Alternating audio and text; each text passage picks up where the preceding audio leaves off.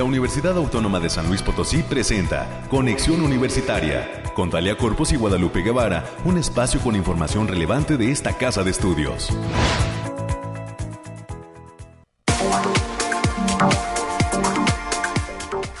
Es mañana de martes 23 de, agosto perdón, del 2022. Muy buenos días San Luis Potosí, México y el mundo. Estamos iniciando una emisión más de Conexión Universitaria. Soy Talia Corpus y a nombre de todo el equipo que hace posible este esfuerzo de comunicación. Y le doy a usted la más cordial de las bienvenidas y le pido que se quede con nosotros hasta las 10 de la mañana.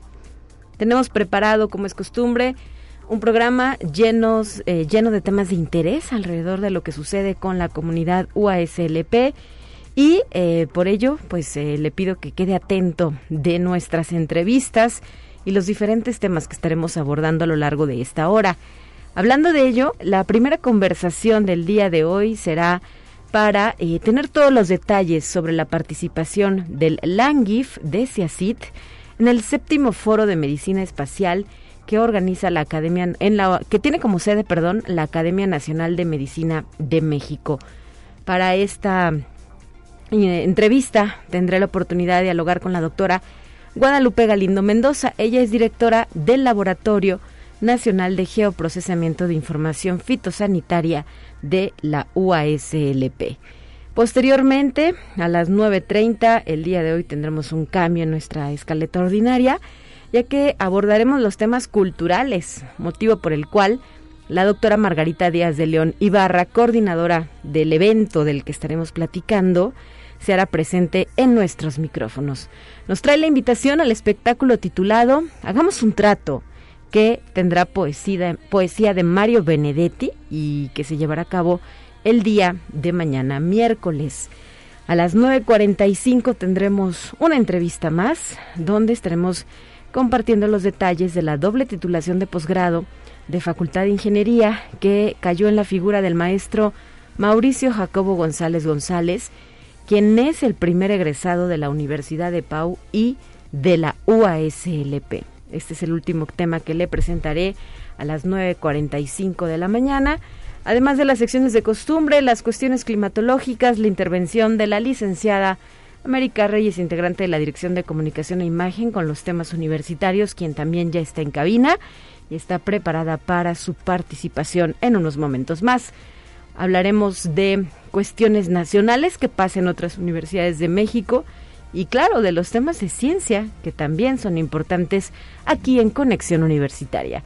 Recuerde que nuestra emisión es en vivo y en directo desde la cabina de Radio Universidad ubicada en el corazón del centro histórico de la ciudad de San Luis Potosí.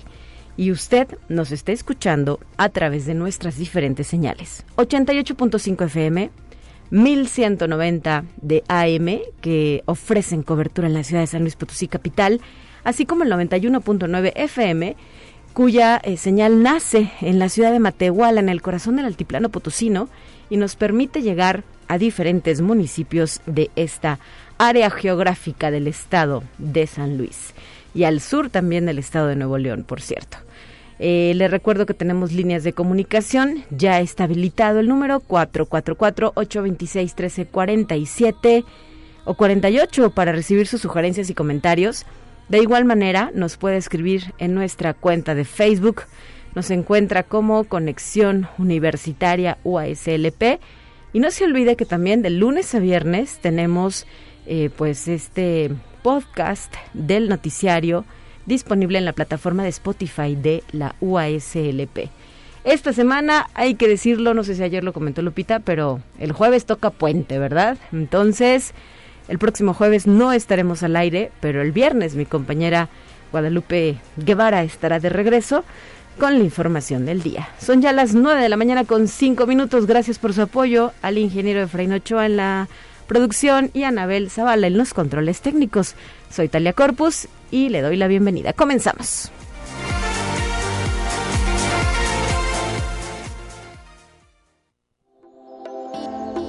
Aire, frío, lluvia o calor.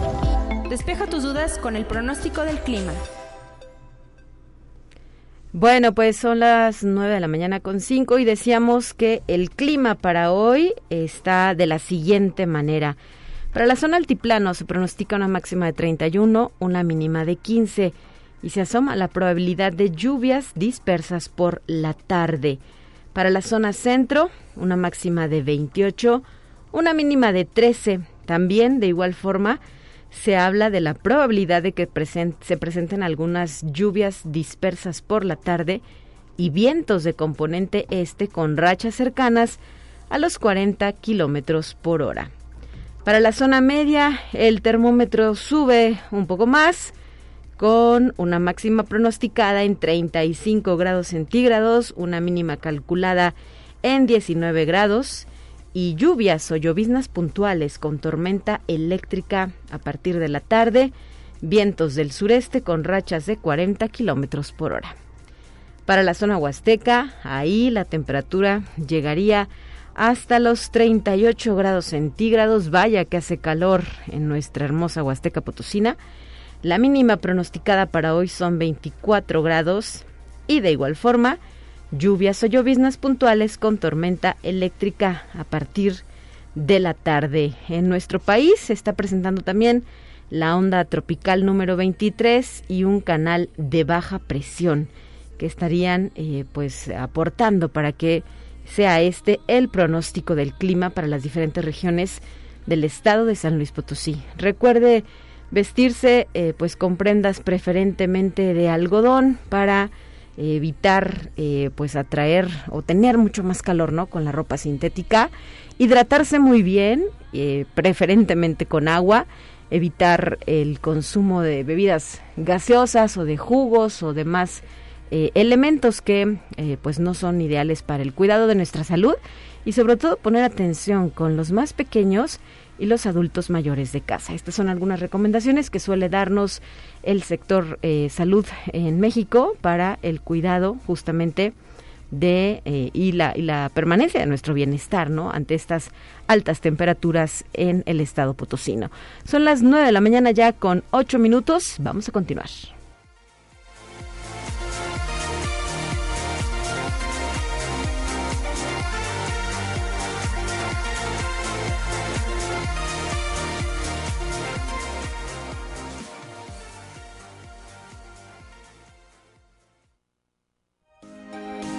Escucha un resumen de Noticias Universitarias. Y ya está presente en cabina la licenciada América Reyes, a quien le agradezco que se encuentre con nosotros lista para compartir la información de interés. Muy buenos días, Talia, para ti, para quienes nos sintonizan a través de las diferentes frecuencias. Saludos a nuestros compañeros y amigos allá en el campus de Matehuala. Pues también hoy tenemos mucha información. Y este y ayer fue la bienvenida, Talia, para la para la generación centenario. Así es, iniciaron en el campus de Salinas por la mañana y por la tarde América aquí en la ciudad capital se llevó a cabo esta ceremonia en donde pues se da un primer acercamiento entre las autoridades universitarias, entre ellas la figura del rector, el doctor Alejandro Javier Cermeño Guerra, y los nuevos integrantes de nuestra casa de estudios específicamente, y entre ellos pues los estudiantes que logran los mejores puntajes dentro del examen de admisión quienes reciben un reconocimiento por este pues eh, primer logro. Así es, en esta emotiva ceremonia efectuada el día de ayer aquí en el patio del edificio central de nuestra universidad. Y bien, pues bienvenidos sean todos todos y todas. Así es. Y bien, la Facultad de Ciencias Sociales y Humanidades presenta el ciclo de conferencias Basura Electrónica, Antropología y Salud, mismo que se llevará a cabo del 24 de agosto y hasta el 9 de septiembre, en un horario de 13 a 14 horas en modalidad híbrida. Para mayores informes e inscripciones pueden mandar un correo a leonardoemm.uaslp.mx. Y hay que decirles que en la Facultad de Contaduría y Administración, a través de su área de deporte y salud y el módulo de enfermería, están invitando a participar en la jornada de toma de glucosa que se va a llevar a cabo a partir del día de hoy y hasta el viernes 26 de agosto del presente año, en un horario de 8 de la mañana a 8 de la noche, esto es en la zona universitaria centro. Pueden participar maestros, alumnos y personal administrativo y de servicios. Recuerden que es importante cuidar de nuestra salud. Repetimos el horario a partir de las 8 de la mañana y hasta las 8 de la noche. Y el programa de Beca Santander pone a disposición de docentes, alumnos y egresados de la Facultad de Ciencias de esta casa de estudios 500 becas de emprendimiento con la idea de apoyar el aprendizaje sobre este tema. La beca consiste en el acceso a un curso autogestivo en línea impartido por la Universidad Nacional Autónoma de México con una duración de 30 horas y valor en el mercado de 3 mil pesos. Para mayores informes e inscripciones pueden acceder a la página www.becassantander.com. La fecha límite de registro es el próximo 13 de octubre del presente año para que no lo dejen de ladito y se puedan inscribir porque la beca pues está bien. O sea que para que tengan cuestiones de emprendimiento. Ahí está una opción. Así es y a los estudiantes de primer ingreso a esta casa de estudios, la Dirección de Deportes, que conforma el Team Águilas, solicita a quienes deseen ingresar en la práctica de algún deporte o ser parte del equipo, pueden registrar sus datos en el formulario QR que se está distribuyendo a través del Facebook Águilas UASLP. Los entrenadores de las distintas disciplinas se van a poner en contacto contigo, así que si usted practica algún deporte, ustedes practican algún deporte y, quieren ser parte de alguna de las selecciones eh, que conforman el Team Águilas para que se pongan en contacto, en contacto con ellos. Están en el momento oportuno, ¿verdad?, para incorporarse a los diferentes equipos de la USLP que después van a contender en eh, algunos concursos de manera interna y después a nivel estatal hasta llegar a las etapas nacionales. Hemos platicado en diferentes momentos con estudiantes de la USLP que han eh, seguido este camino y es muy satisfactorio para ellos poder llevar a cabo esta combinación entre estudio y pasión por el deporte. Así es, así que si, si son diestros en algún deporte, pues adelante. Así es. Y el próximo 13 de septiembre se va a presentar en el Centro Cultural Universitario Bicentenario The Silence of Sound. Es un nuevo proyecto escénico en el que Alondra de la Parra y Gabriela Muñoz llevan trabajando más de seis años y que surge a partir de encontrar en la música un punto en común entre sus diferentes disciplinas. Se trata de la historia de una clown cuya vida se transforma cuando descubre la belleza de la música. La venta de boletos será a través de Ticket One y hay que recalcarles que es una única función y también forma parte de los festejos por el centenario de la autonomía de esta casa de estudios, para que no se lo pierdan. Así es, América, ya falta poquito y hemos tenido noticias de que hay una muy buena recepción a este espectáculo. No sé si lo hayamos comentado antes, pero a nivel nacional, solamente son cuatro los estados en los que se va a presentar este espectáculo, lo cual lo hace muchísimo más atractivo, porque va a estar, sabemos, en Ciudad de México, también en Jalisco, en Guadalajara y en, Monterrey, Nuevo León. Y bueno, otro de los espacios es San Luis Potosí, capital, con esta anfitrionía de la Universidad Autónoma de San Luis Potosí. Entonces tenemos de verdad una oportunidad única para ser parte de este espectáculo. Así para que no se lo pierda. Por favor, boletos le recordamos en Ticket One. Y la Facultad de Ciencias Sociales y Humanidades mantiene abierta la convocatoria de ingresos para el posgrado en estudios latinoamericanos en territorio, sociedad y cultura en su grado de maestría, promoción 2023-2024, así como doctorado, promoción 2023-2027. La recepción de documentación permanece abierta con fecha límite hasta el 7 de octubre del presente año.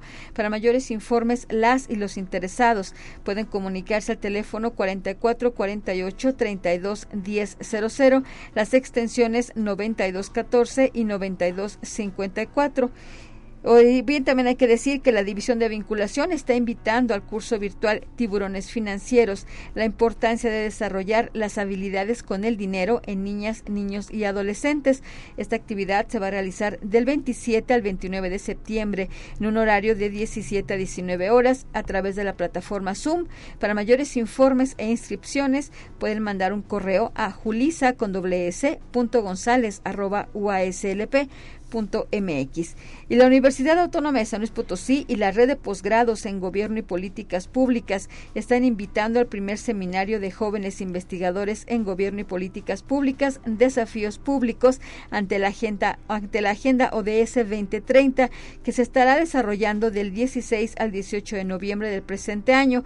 Para mayores informes pueden marcar al teléfono 4448 26 14 50, las extensiones 83 60 y 8383 o viene a los correos liset juan.herrera.uaslp.mx o juan.solís.uaslp y la maestría en Gobierno y Políticas Públicas de la Facultad de Derecho, abogado Ponciano Arriaga Leija y la red de posgrados en Gobierno y Políticas Públicas están ofreciendo cursos dedicados al conocimiento de diversas problemáticas sociopolíticas de México y América Latina.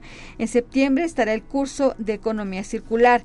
En el mes de octubre, el curso de Ecosistema de Criminalidad en América Latina y en noviembre, Participación Social y Liderazgo. El costo por por curso es de 300 pesos. Para mayores informes e inscripciones pueden mandar un correo a lisset.herrera.uaslp.mx.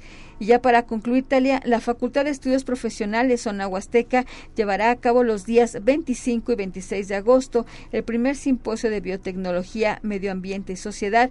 Este es un evento que surge a través del cuerpo académico de la carrera de bioquímica que se imparte en aquella entidad académica y que tiene como objetivo presentar a la sociedad los proyectos e investigaciones llevadas a cabo en las áreas de biotecnología, medio ambiente y sociedad, así como fortalecer la vinculación entre la sociedad y la comunidad universitaria, así como los sectores agrícola e industrial. Este evento cuenta con el patrocinio del Colegio Universitario de Ciencias y Artes de la institución.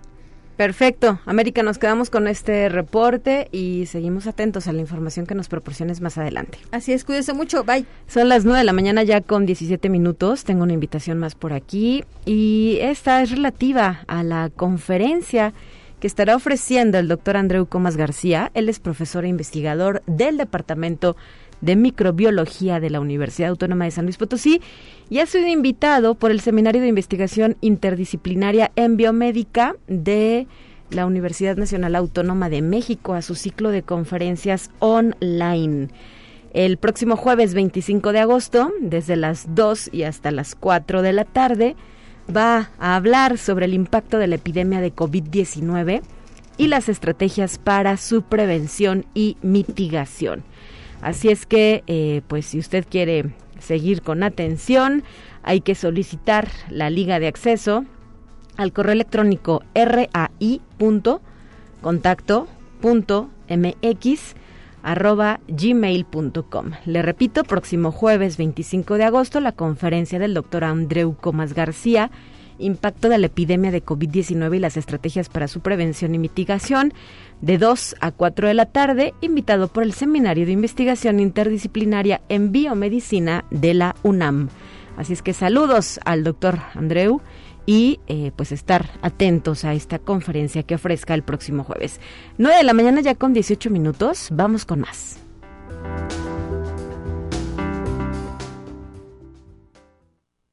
Te presentamos la entrevista del día.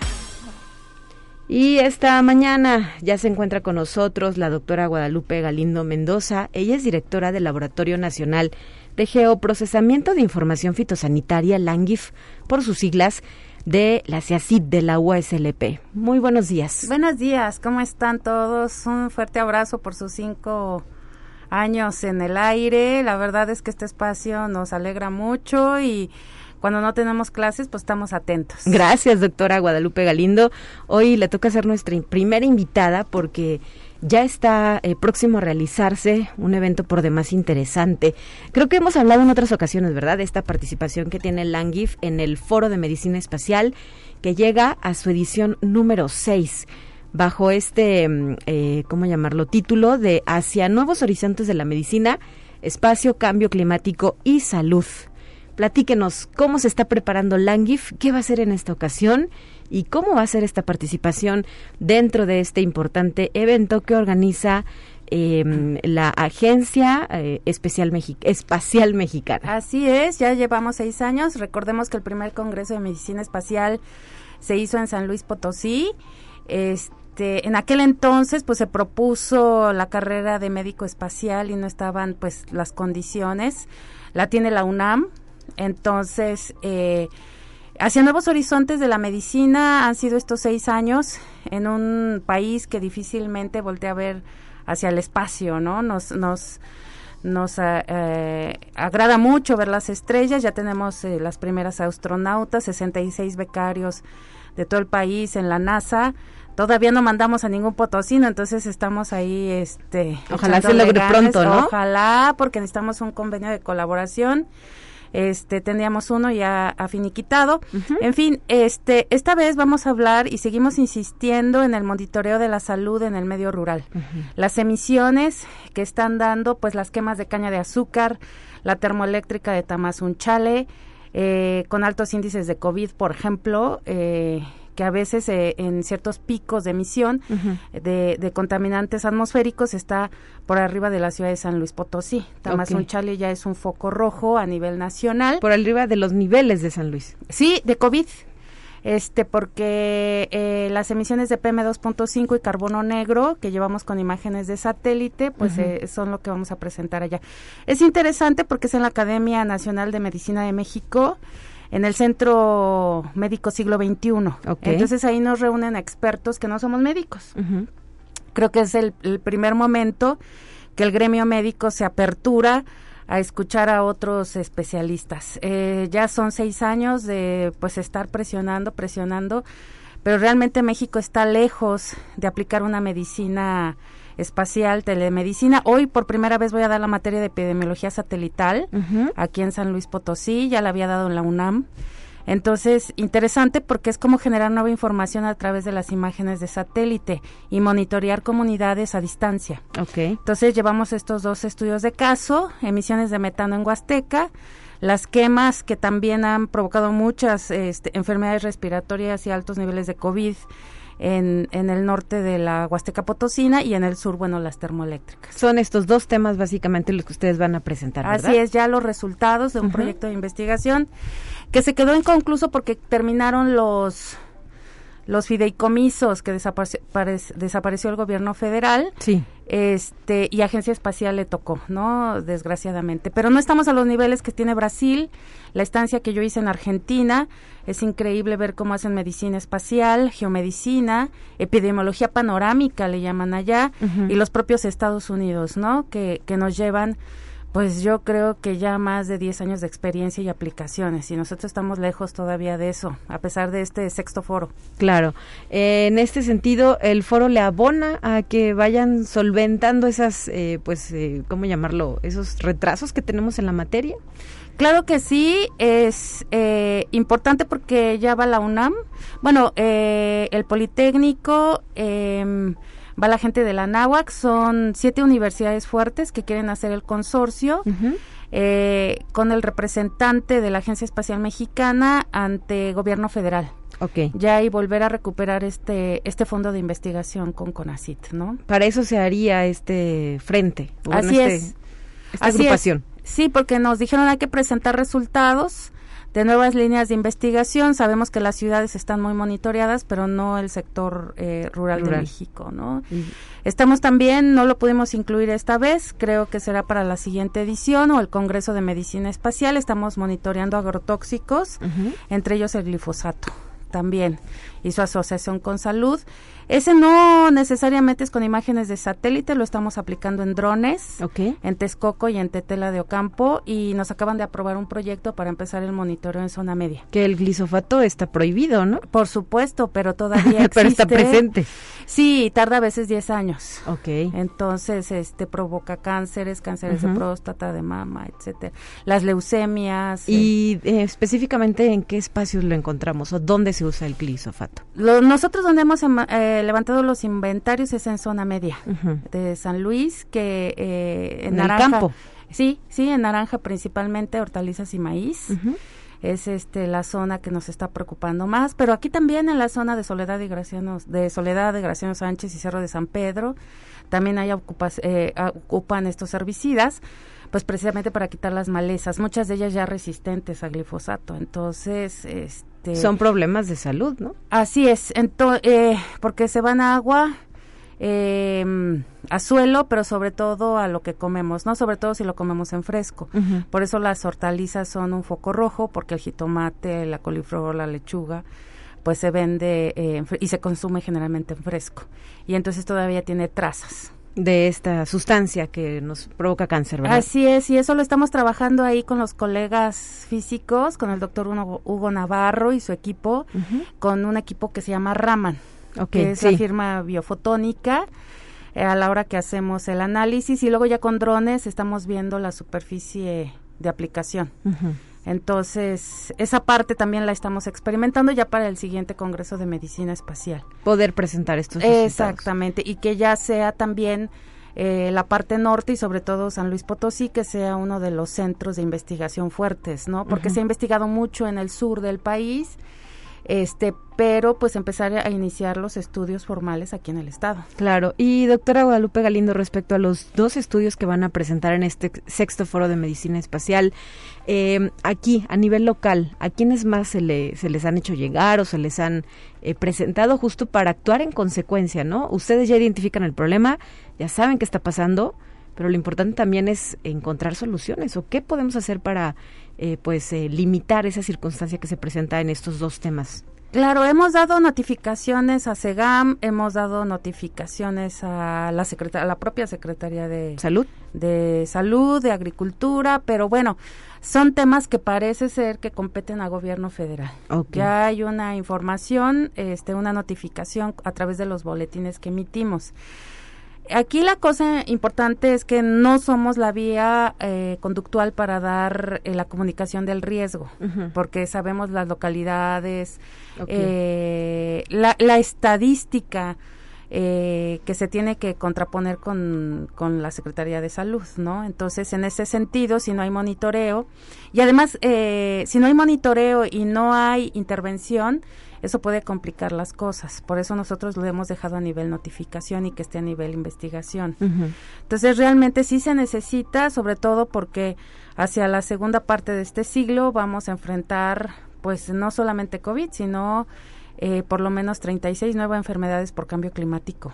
¿Esto según quién o en base a qué? Eso se va a presentar, bueno, ya son, es un panel internacional de agencias espaciales y, la Secretaría de Salud, que va a ser la conferencia magistral que va a dar el doctor. Em, director de la Agencia Espacial Landeros, que ya trae todo ese informe de, agencias espaciales por cambio climático. Ya más se pensaba que eran los resfriados en época de frío, ¿no? Las diarreas, ahora COVID, pero sí ya son virus que se están liberando de zonas deforestadas, por ejemplo la del eh, los mosquitos estos que vienen por ganadería, eh, riqueza, etcétera, porque bueno, se están moviendo por procesos de deforestación y entonces se encuentran nichos donde se pueden desarrollar y bueno, la Huasteca es uno de ellos, ¿no?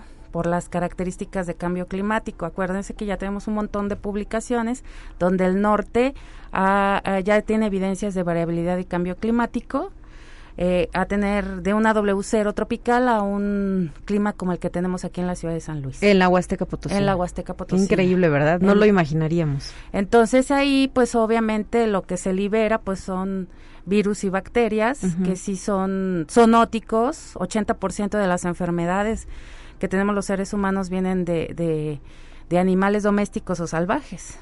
Entonces, esos son los virus y las bacterias, que pueden ser transportados hasta por reptiles y roedores, hacia los traspatios, ¿no? Ahí tenemos una publicación ya con la doctora eh, Gaby, Gaby Ramírez de ahí de CIACIT, también de CIAS, de vías respiratorias y enfermedades emergentes en todos estos lugares, con su proyecto que también tuvo de salud y cambio climático, hicimos una publicación de varias eh, enfermedades que están atacando sobre todo las localidades de zonas cañeras. Muy bien, pues doctora Guadalupe Galindo, mucho trabajo el que se está desarrollando desde el Laboratorio Nacional de Geoprocesamiento de Información Fitosanitaria LANGIF de CIACIT, junto con la propia CIACIT. No nos resta sino agradecer que nos haya traído pues la primicia de esta participación. Será el próximo mes de septiembre, el día 2 específicamente, ¿verdad? Sí, ahí, estamos en, en el Centro Médico Siglo XXI.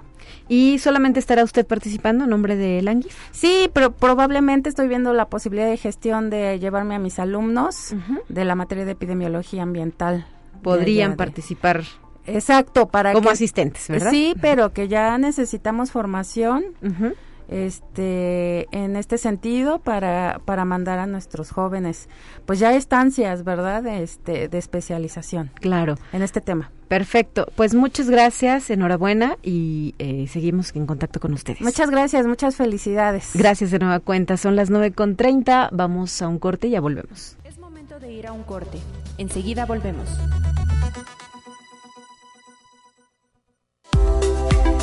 Continuamos en conexión Volvemos con más temas.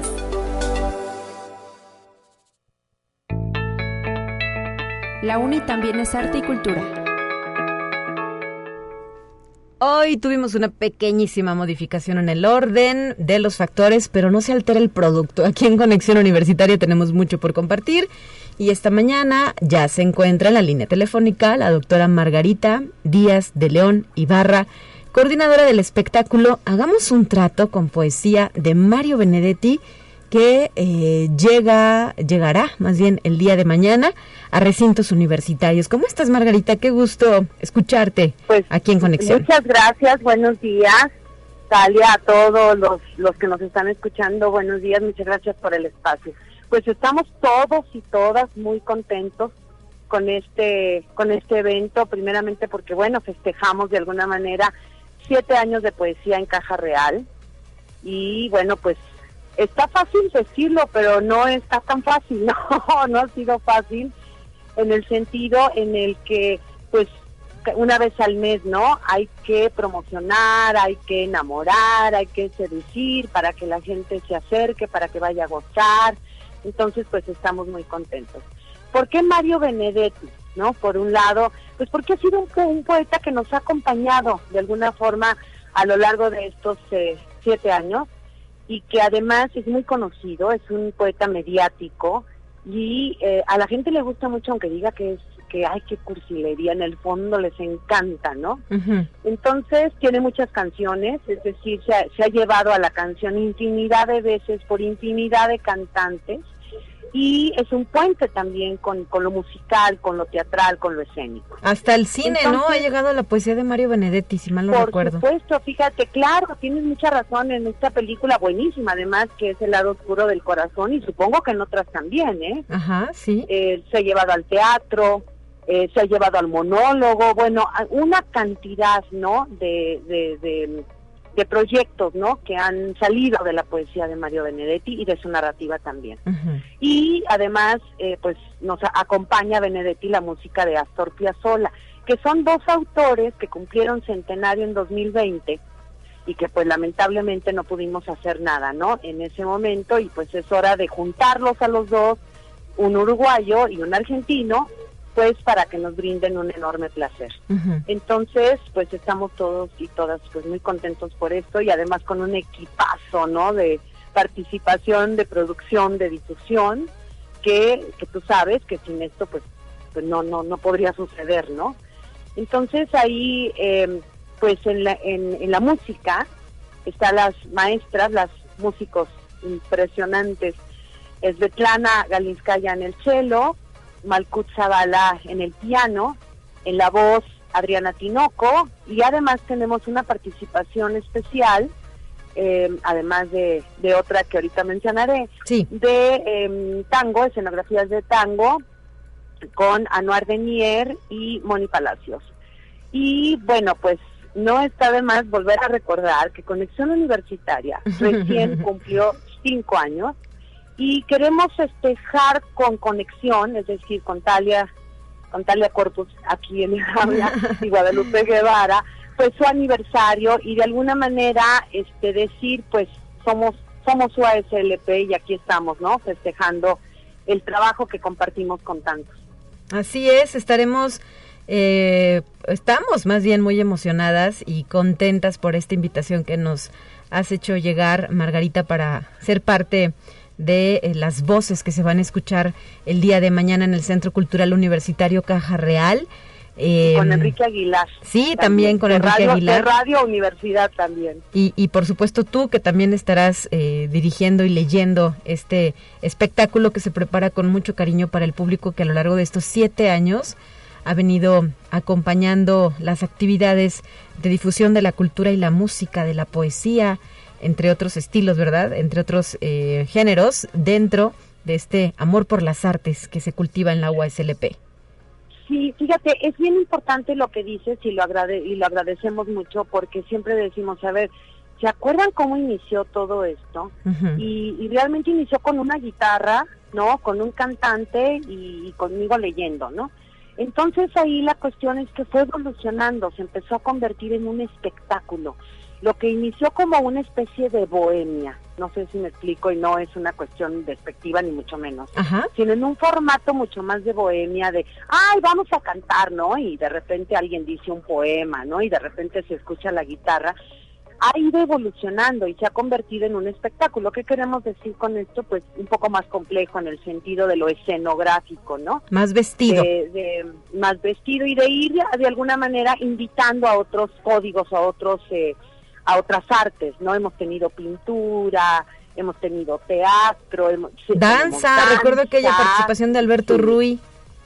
Exactamente, entonces decimos, no, pues bueno, hemos estado también eh, casándonos, hilándonos, ¿no? Con, con, otros, con otros códigos artísticos y con los grupos artísticos también de arte y cultura, que son unos artistazos maravillosos. Entonces, el, esta evolución nos ha llevado también a entender que ya los contenidos o el tipo de contenido ha quedado un poco relegado a partir de lo que queremos crear, o sea, brindar una experiencia. Más que decir es que la poesía de Benedetti es convertir la poesía de Benedetti en una experiencia, ¿no? Y, y, bueno, pues eso nos pone muy contentos, ¿no? De ese tipo de evolución que podemos ir logrando poco a poco, ¿no? Porque esto no se logra de un día para otro. Y se logra sobre todo eh, a partir del público. Claro, eh, sí, sí, cuando, Cuando tienes público durante siete años, ¿no? A veces más, a veces menos, que eso es lo que menos interesa. Siempre hay gente, ¿no? Que está ahí de alguna manera, es cuando dices, bueno, pues esto funciona. Y, y, y, la gente lo está disfrutando, ¿no? Y esa es una cuestión, pues, pues muy linda, ¿no? Este, me refiero para, para la universidad y para todos los que se acercan a estos eventos. Claro, eh, nos ha tocado, o bueno, hemos podido ver desde, obviamente ustedes tienen siete años prepandemia, ¿verdad? Esta, esta incursión eh, como parte de la oferta cultural de la universidad, como entre el público había jóvenes asistentes, eh, quienes seguramente estaban cumpliendo una tarea, ¿verdad? Por ahí, de alguna clase de español o algo. relacionado con la literatura, pero jóvenes bachilleres, estudiantes de secundaria, de preparatoria, que se daban cita en el evento, quizá me imagino por la edad, ¿verdad? Que a lo mejor dijeron, ¿y qué estamos haciendo aquí? Pero ya estando ahí, se les veía la emoción, los aplausos, el, las sonrisas, el mensajito.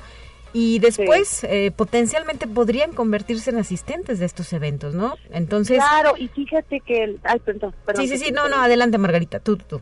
Fíjate que es una cosa interesante que a lo mejor al, al público le pueda también gustar esta, esto que voy a comentar o no, no sé. Eh, pero en el colegio de bachilleres eh, se empezó a replicar el formato entre los chavos de bachillerato. Entonces, si por ahí ustedes entran en las redes del, del colegio de bachilleres, ahí se hace, claro, no se llama café literario musical, creo que se llama algo así como poesía en el patio, una cosa así. y entonces, este, los chavos de, de, de los bachilleres se ponen a, leer se ponen a leer poesía. Y la maestra que motivó esto bueno fue y me platicó y puedo hacer esto pues hazlo a tu manera no qué padre. Entonces eh, y qué padre que se replique porque eso quiere decir que funciona. Claro. ¿Sí? entonces eh, pues ahí está ese ese dato no que a lo mejor ya no van pues porque tienen su propio evento acá en el patio no pero ya ya se sienta un precedente Sí, exactamente. Pues y bueno, tampoco ha sido fácil, ¿no? Este, regresar, ¿no? Y intermitentemente, pues, ha sido también difícil, ¿no? Volver a los volver a abrir los espacios culturales y creo que lo digo por, por muchos espacios, ¿no? Sí, sí, sí, aunque el público los pedía, ¿verdad? Eh, cuando se hacían las transmisiones por Facebook Live, cuando había una asistencia limitada, eh, pues ahí estaban añorando volver a este patio central del Centro Cultural Universitario Caja Real, que a lo largo de estos años ha sido su sede, con también algunas intervenciones o pequeños ejercicios en facultades, ¿no? Recuerdo, por ejemplo, el caso de la Facultad de Medicina, que también les abrió sus puertas en alguna ocasión. Sí, fíjate, ahí estuvimos tres, en tres ocasiones o cuatro festejando el Día del Médico, también en la Facultad del Hábitat, eh, también en el ICO, que es Instituto de Investigación. En Comunicación Óptica. En, Comunicación Óptica, en Río Verde, en el Campus Río Verde, en el Campus Valles, entonces en Salinas me parece sí también fuimos.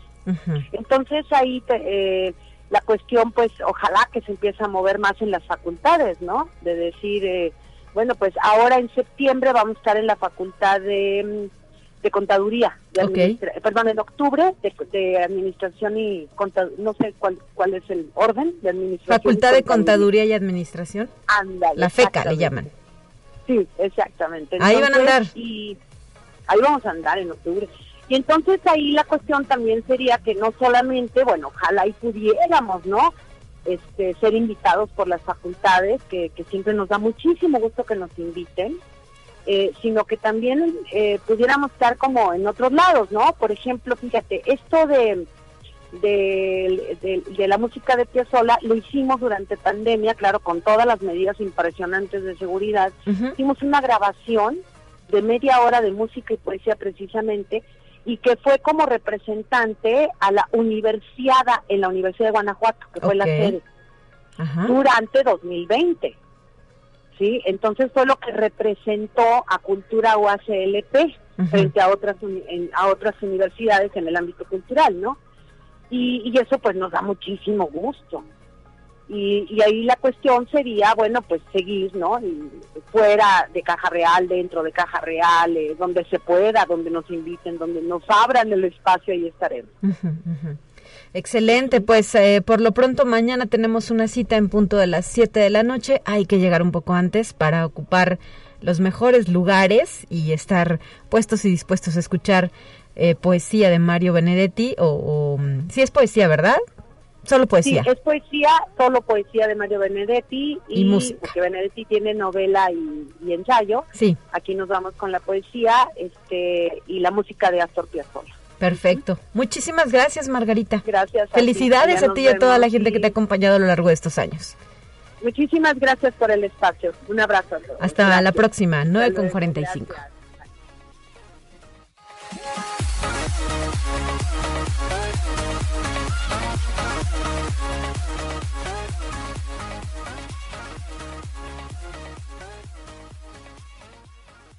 Quinto aniversario. Hola, ¿qué tal? Soy la doctora Ana Luisa González Sánchez, jefa de la División de Servicios Estudiantiles de la Universidad Autónoma de San Luis Potosí y quiero externar mi más calurosa felicitación al programa Conexión Universitaria de nuestra emisora Radio Universidad por este su quinto aniversario y por la gran labor que han realizado a lo largo de estos años en la difusión del quehacer universitario Enhorabuena y que vengan muchos años más. Felicidades. Mi nombre es Ricardo Martínez Rieder soy el director de la Facultad de Estomatología de la Universidad Autónoma de San Luis Potosí. Quisiera felicitar a todo el equipo de Conexión Universitaria por este quinto aniversario. Es un programa que nos ha informado y nos ha mantenido con las noticias más importantes y eventos más importantes de nuestra máxima casa de estudios. Nuevamente, un abrazo y mucho éxito en los próximos años de este extraordinario programa. Cinco años de estar contigo. Entérate qué sucede en otras instituciones de educación superior de México. La complejidad de las sociedades y los retos que plantea el curso de la globalización, desafortunadamente marcada por el signo del neoliberalismo, plantean la necesidad, en particular desde América Latina, de repensar la región, sus opciones y articular propuestas. Así lo aseveró el secretario general de la UNAM, Leonardo Lomelí Vanegas, durante la ceremonia de clausura del 33 Congreso Latinoamericano de Sociología, ALAS México 2022 la reconstrucción de lo social en tiempos de pandemias y pospandemias, aportes críticos desde las ciencias sociales latinoamericanas y caribeñas. Conexión Universitaria.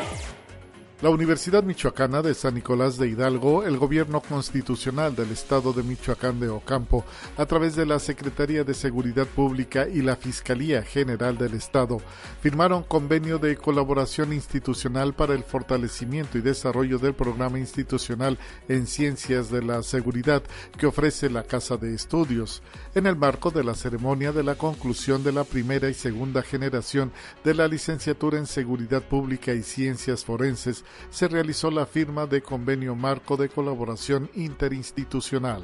Conexión Universitaria. Con 42 años de historia fue presentado el más reciente número de la Casa del Tiempo, denominado Utopías, mi país imaginario, en el marco de las jornadas de Sociología Tejidos, Ramas y Cuerpos en Resistencia en la unidad Iztapalapa de la Universidad Autónoma Metropolitana. La publicación tiene la misión de crear memoria histórica, pensar en el análisis del pasado y hacer una proyección hacia el futuro. Así aseguró Jesús Francisco Conde de Arriaga, coeditor de la entidad. Conexión Universitaria.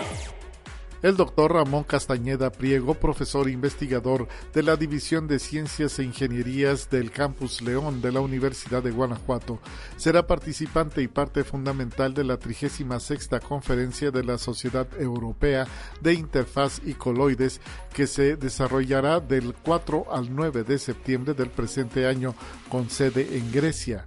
A través de estas acciones, la comunidad del Campus León abona al objetivo institucional de impactar en la ciencia a nivel nacional e internacional, así como posicionarse como un referente en investigaciones científicas relacionadas con la física.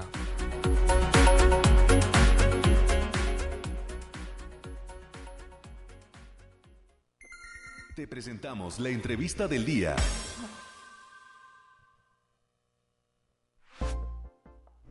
Y vamos a un segmento más aquí en Conexión Universitaria eh, para platicar con el maestro Mauricio Jacobo González.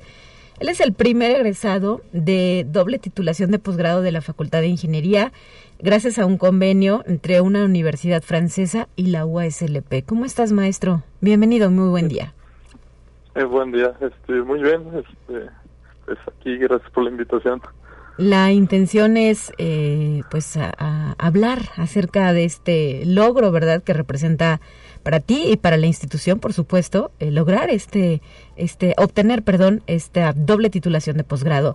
Eh, platícanos qué carrera estudias, estudiaste aquí, eh, bueno, qué maestría estudiaste aquí en la Facultad de Ingeniería y eh, eh con qué universidad obtuviste este doble grado. Bueno, este, yo en la Facultad de Ingeniería entré para estudiar la maestría de Ingeniería de la Computación. Eh, una vez adentro, el primer año lo realicé eh, en mis estudios aquí. Y pues surgió el convenio para irme a una universidad francesa que se llama la Universidad de Po. Eh, y bueno, ahí es donde realicé mi segundo año. Y fueron seis meses en los que llevé eh, materias y otros seis meses en donde realicé eh, prácticas profesionales y de esa forma obtuve mi título en las dos universidades. Excelente. Eh, la otra, en la Universidad Francesa, ¿qué título te llevas? ¿O qué, ¿Cuál tu título obte- obtienes? Eh, me llevo un máster que se llama Industry, eh, Industria 4.0, Ok. eh, que pues es básicamente igual es computación, lo, lo que acabas llevando, solo bueno, otro otro nombre. Oye, ¿y qué representa para ti esta experiencia? ¿Cómo la viviste? ¿Qué te motivó a decir, me lanzo por este doble grado? Eh, bueno, pues la, la verdad fue una muy buena experiencia, una nueva experiencia, siempre pues tener la oportunidad de conocer distintas eh, formas de trabajo, eh, culturas, eh, formas de pensar. Eh, y pues cuando yo estaba en la maestría, pues en cuanto surgió la oportunidad, yo la verdad, eh, pues sí estaba buscando eh, maneras tal vez de eh, llegar a, hacer alguna estancia en, en otro país, pero pues cuando surgió la, la de Francia, pues pues la verdad no, no lo pensé mucho, aunque bueno, pues el, el hecho de la pandemia sí me hizo como retroceder un poco, pero bueno, más sí me animé a hacerlo y, y pues estuvo muy bien. Eh, pues la forma en que se llevó el convenio igual y pues qué bueno que se me dio la oportunidad. Claro, oye, ¿y em, hay otros estudiantes, sabes? Eh, en este momento hay dos estudiantes que entraron un año después que yo en la maestría, entonces se llegaron a ir este año para eh, estudiar el doble grado, entonces ya en estos meses pues van a van a acabar también. Excelente. ¿Qué sigue en tu, en tu trayectoria? Eh, pues ahora me surgió eh, una propuesta para estudiar un doctorado. Esto me tocó en el TEC de Monterrey, en, el campus Puebla. Entonces, pues ahora pues acabo de iniciar eh, esto que es el doctorado. Eh, sigo en colaboración con la doctora Alejandra Silva, que fue la que con la que estudié, fue mi asesora durante la maestría para mis trabajos. Y pues eh, seguimos trabajando en colaboración ahora con eh, el TEC de Monterrey para eh, pues obtener el grado de doctorado. Oye, ¿y cuáles son tus intereses de investigación? ¿Qué te atrae de todo lo que se puede ver a través de estas áreas de estudio? Pues ahora me estoy enfocando un poco en, bueno, que también lo hice en la maestría, en el, Internet de las Cosas que pues ha ido creciendo últimamente, o sea, son pues todos los equipos que nosotros tenemos conectados al internet. Sí, que el refrigerador, la Alexa, eh, ¿qué más hay? Las televisiones. Todo, pues ahora hasta juguetes, eh, yo hasta llegué a investigar que había hasta camas que te decían si dormiste bien o no. La casa, ¿no? Eh, Cuando prendes las luces, apagas las luces, el clima. Exacto, ya todo te, pues, lo dejé en los jardines, todo, ya podemos conectarlo al internet. Entonces, pues, he seguido un poco esta investigación y pues ahora eh, enfocar, eh, me estoy enfocando un poco en los procesos que realizan en las industrias utilizando estos equipos del internet, ya que hay pues pues muchos equipos que están conectados al internet sí. Eh, para checar si los procesos están bien hechos si hay alguna eh, eh, em, ambigüedades que no lleguen a desarrollar bien un proceso ya sea por la, la persona humana o ya sea por algo que esté mal diseñado que se puede detectar gracias a toda la información que obtienen estos equipos. Oye, ¿y qué decir también, por ejemplo, de estas aplicaciones en el área médica, no? También muchos aparatos desde este rubro de la salud están conectados al Internet de las Cosas.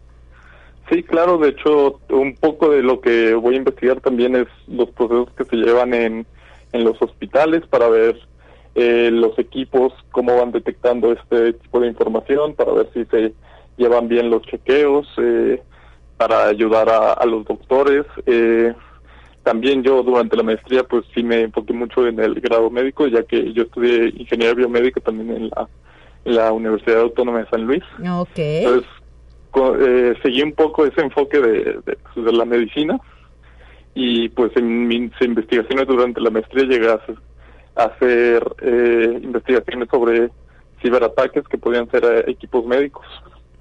sí.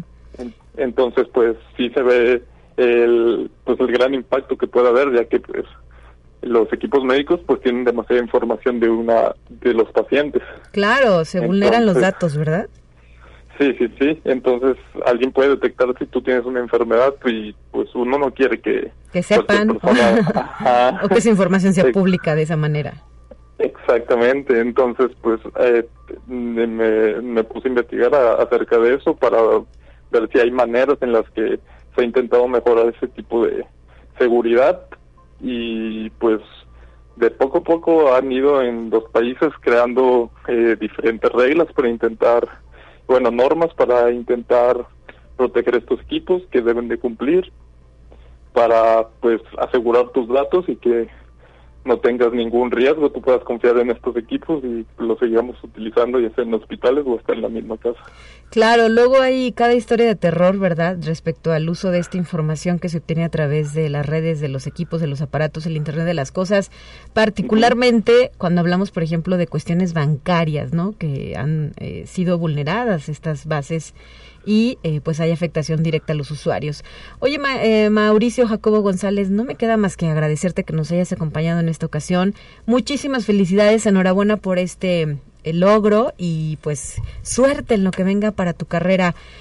ya en el estudio de, tu doctorado y los proyectos que tengas en mente. Te mandamos un abrazo muy fuerte y de nueva cuenta, felicidades. Muchas gracias, eh, buen día. Hasta la próxima, 9 con 57. Ya nos vamos, terminamos emisión. Mañana estará de regreso en estos micrófonos mi colega Guadalupe Guevara para continuar con más de Conexión Universitaria. Soy Talia Corpus y les deseo un excelente día a todas y a todos.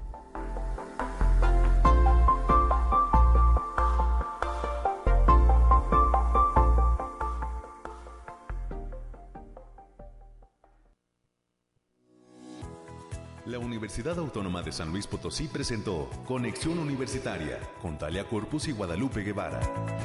Sintoniza de lunes a viernes de 9 a 10 horas en Radio Universidad 88.5 FM y 1190 AM en San Luis Potosí. En el 91.9 FM con cobertura en el Altiplano Potosino. O en el resto del mundo por el portal www.uaslp.mx y la app UASLP de descarga gratuita.